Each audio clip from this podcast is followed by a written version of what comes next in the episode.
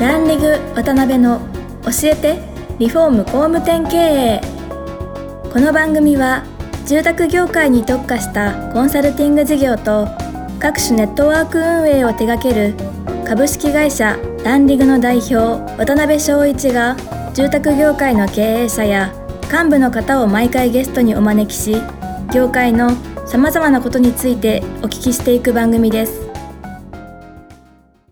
皆さんこんにちは。今週も始まりました。ランリング渡辺の教えてリフォーム工務店系パーソナリティの渡辺翔一です、えー、今回もですね前回に引き続き株式会社マーブル代表であり建設職人甲子園理事長の石井様になります。本日もよろしくお願いします。はいよろしくお願いします、はい。え前回はですね本当に石井さんのその人となりが形成された お育ちの部分とかまあいろいろお聞きできたんですけども、まあ、今回はそうですねあの社会に出て1社目非常に激しい当時ですね。激しい業界で1年間働かれてその後ぐらいからちょっとお話をお聞きしたいなと思ってますのでよろしくお願いします。はい、お願いします。あのその1年間先物で働かれてられた後にあの塗装業界に踏み込まれるっていう感じなんですか？そこら辺の経緯ってお聞かせいただいてもいいですかね？やっぱりですね、はい、あのサーフィンが中心みたいな生活になっちゃってまして、はい、あの仕事をして休日サーフィン行くというよりも、うん、サーフィンをするためにお金を稼ぐみたいなそんな逆のね ちょっと逸脱した なるほど、え生活を送ってまして、はい、でまあそんな感じの生活を送りながら、うん、もうこう一生この人と添い遂げようっていう女性と出会って、うん、あこれはもうちょっとちゃんとしなきゃいけないなっていうタイミングがちょはい、ちょうど重なった時に、はい、ええー、知り合いから、はい、足立区の方であのね、ペンキ屋の館が人を探してると、あじゃあちょっとペンキか。あの絵も絵も得意だったんで、はい。えー、いけるんじゃないかなと、うん、うん、じゃあそれでちょっと紹介してっていう形で、えそっちの世界に飛び込みましたね、えー、それは何歳ぐらいの時なんですか？26の時ですね、えー、どうなんですか？とやっぱり塗装のね世界に入られる意味でいくと結構遅いんですよねそうですね、うん、もう当時はもう10代からやってる方が多かったんで、うん、26だともう独立してやってるとかなるほど。そういうような方が多い中で、うんうん、26から入ってるのはかなり遅かったんで、まあもう本当にそのね時間の隙間を埋めるべくもうがむしゃらにやりましたね。え。ー、具体的にどどんな感じで働かれたんですか？がむしゃらという。まああの、はい大型物件ですね。当時団地ですとか、マンションですとかそういう大型物件をよくやる、あの会社だったので、はい、とにかく体力勝負なんですよね。まあ、技術ではかななくても体力には自信あったんで、うん、もう体力ではもう先輩に負けないですもうガツガツガツガツやってましたね。その中でもその会社のまあリーダー格になっていったっていうところですよね。うん、で結局何年ぐらいおられたんですか？そのえー、まあ当初からもう職人やるなら独立っていうの自分の中に頭にあったので、はい、で5年経ってその当時の思いがこう蘇ってきて、うん、あそろそろかなと、うん、ただ非常に世話になったいい親方だったんで、はい、1年はご奉公して、うん、でそれから独立しようと。なので6年後にえ独立させていただきました。なるほどね、え独立する前提は前提だったんですそうですね。もうそこだけ変な自信だけはあった なるほどなるほど、はいですけど独立されて、うん。初め個人事業主で始められたんですかね、はいえそうですね。結構お仕事もない状態でどんなところからねまああの技術とか体力に自信あったんですけど、はい、営業力とかそんなの全く、うん、まあ、経営力も当然ですけど、はい、どうやって仕事を取るなんて全く考えないで、うんうん、腕があれば食っていけるだろうみたいなそんな本当に安易な感じですよね。はい、だからもう当初はもう知り合いの会社の手伝いに行ったりとか、はい、そういうふうなことをしていく中で徐々に徐々にこうお客さんこう捕まえていったっていう感じですからね。えー、本当に営業は自分で言うのもなんですけど下手くそだったんで。はいはいはいはいえー自分の動いてるこの姿を見て、うん、あの感じ取ってくださいみたいな、うんうん、そんな感じですね。なるほどね、うん、ですけどあれなんじゃないですか。やっぱりこう初めは、まあ、前職からの流れで、うん、結構大規模修繕とかそうです、ね、っていう中心にやられてたと思うんですけどそうですね。どういうお仕事だったんですかそれっていうのは？ああのマンションの改修工事とかですねそこの塗装の部門を専門でやる感じで、はい、まあ変な話あの単価が安いわけですよ。まあそうなんでしょうね。あのまあ私たちがこうお仕事いただけるのは3時ですとか、はい、ひどければ4時だったりしたりするんで、うんうんうん、まあ本当に何百円の世界で、うん、もうやってもやってもなんですよ。もう体力に自信のある私がやってもやっても残らない、うんうん、でもなんかこう達成感だけは残るからやめられないみたいな、はい、でも気が付くと懐には何もないみたいな、あれと、このままでいいのかなっていうので、そうですね。それから当時だんだんそういうネット社会にこうシフトしていく中ではい、でそういうあのインターネットを通して他社のじゃあ他のペンキ屋さんどういうことやってるんだといろいろこう調べてたんですよね。そう各都道府県にいるんですよ、うんはい、あのお化けみたいな町ペンが。あの私あの町場のペンキ屋さんのことよく町ペンって言うんですけど。あの本当にあの、ね、都道府県に、うん、この県にはこの会社、うん、何億やってますみたいな、はい、本当お化けみたいな町ペンがいて、うん、なんじゃこりゃと、こっちだなと、うん、私もこっちにシフトするべきだということで、まあ、ホームページを作ったりとかなるほど。本当見よう見まねで、うん、そっちに徐々に徐々にシフトをしていったってところですね。うん、そしたらもうそういうふうな形で直でもうお仕事を受けれるようになると、もう中身って全然変わってきますよねそうですね。まあ、当初はでもホームページ出せば来ると思ってたんで、はいはいはい、でも全然来るわけもなくて 当然あのネットの何十ページ目に埋もれてっていう形で、はい。うん、でもどっかからひょひょんな形でそこお問い合わせいただいて、はい、やっぱりお客様とそこでフェイス2フェイスで初めて仕事した時の、うん、やっぱり感動がやっぱりすごいんですよ。やっぱそうでしたか。ええ、あのやっぱりもうやらされてる工事から、うん、こちら側からこう提供して、うん、えこちら側から考えたものを提供して、それが喜びにつながるあの感覚が、なるほどね。やっぱりやっぱりこっちだと。うん。で聞くとやっぱりそんなホームページはダメだよと、はいはい、こうしなきゃ人目につかないからっつって手を入れ SEO だなんだ手を入れ、はい、人目につくようになって、うん、そういった仕事が徐々に増えていくと、うん、もうやっぱりそういった喜びこう達成感が得られる仕事が得られるっていうのをやっぱりこっちで間違いなかったなっていうので、ね、そっちに力を入れていったところですね。ですけど本当最近もねホームページリニューアルされてましたけども、ものすごいパワーとこおそらくコストかけられて 素敵なねホームページ持たれてますよね。そうですね、うん、ちょうどあのコロナ禍と重なったのもあってですね、はい、えー、前のホームページ私すごい気にしてたんですけど、うん、ちょうどコロナになって、えー、昨年の緊急事態でピタッと問い合わせが止まったんですよ。はいその前から徐々にちょっと問い合わせが減ってきたなっていう危機感はあったんですけどうん、ど。まあ、でも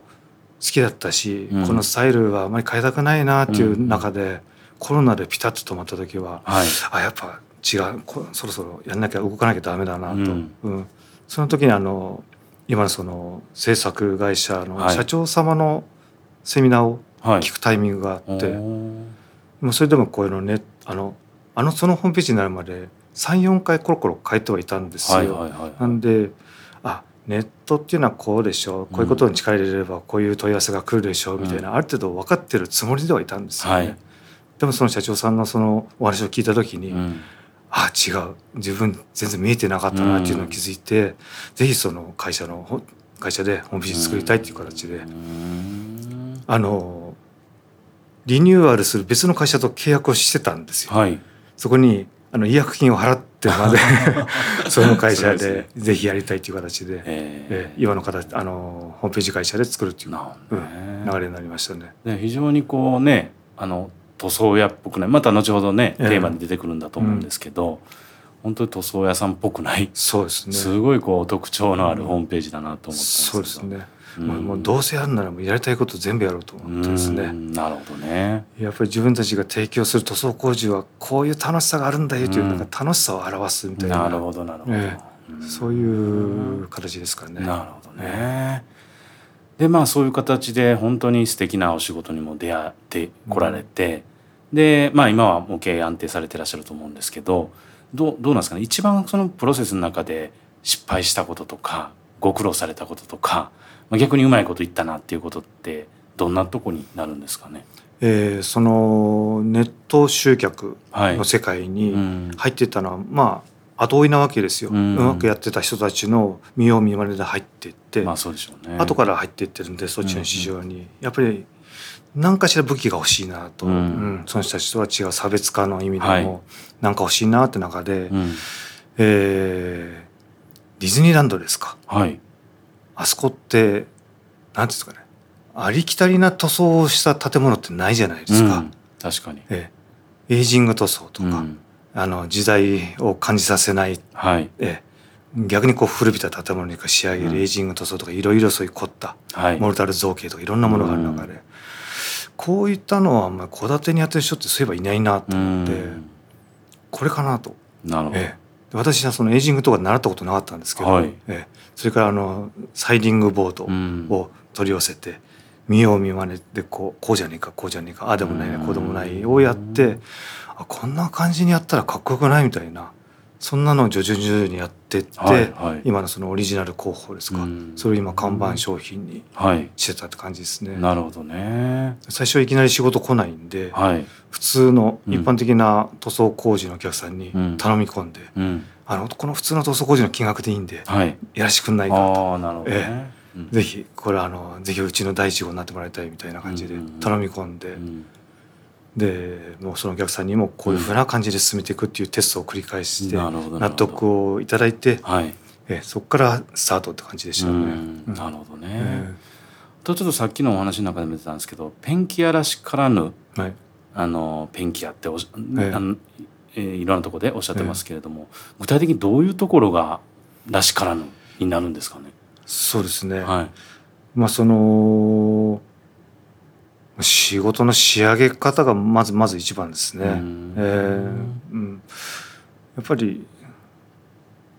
うん、仕上げ方で差別化ってそうないと思うんですよね。はい、塗料での差別化はあってもあ塗料自体の、そうですね、うん。やっぱり私たちはいかにこの家をこうどうすればこの家をいかにかっこよくするかっていうのまずそこから見て入ってくるので。うん。えー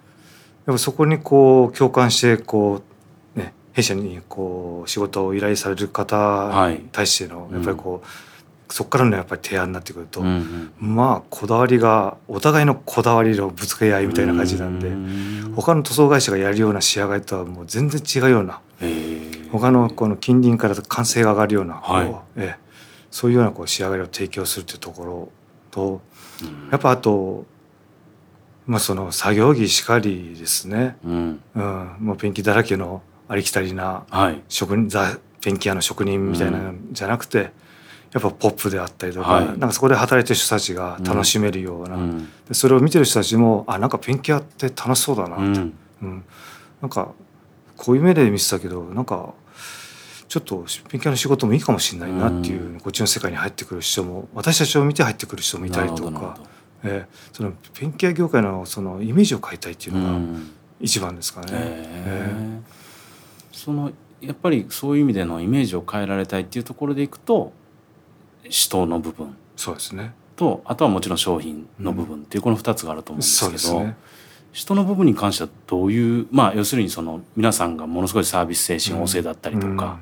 そういうことになるんですかね。そうですね。うんやっぱりあの一番いい商品はやっぱりおいかにお客さんといいコミュニケーションが取れて生まれるってずっと思ってるんですよ。うん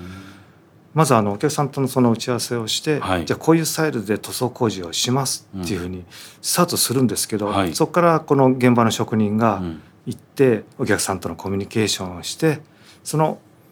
最初に提案した形ではい。収まるパターンもあるんですけど、はい。さらに踏み込んだコミュニケーションをした職人は、うん。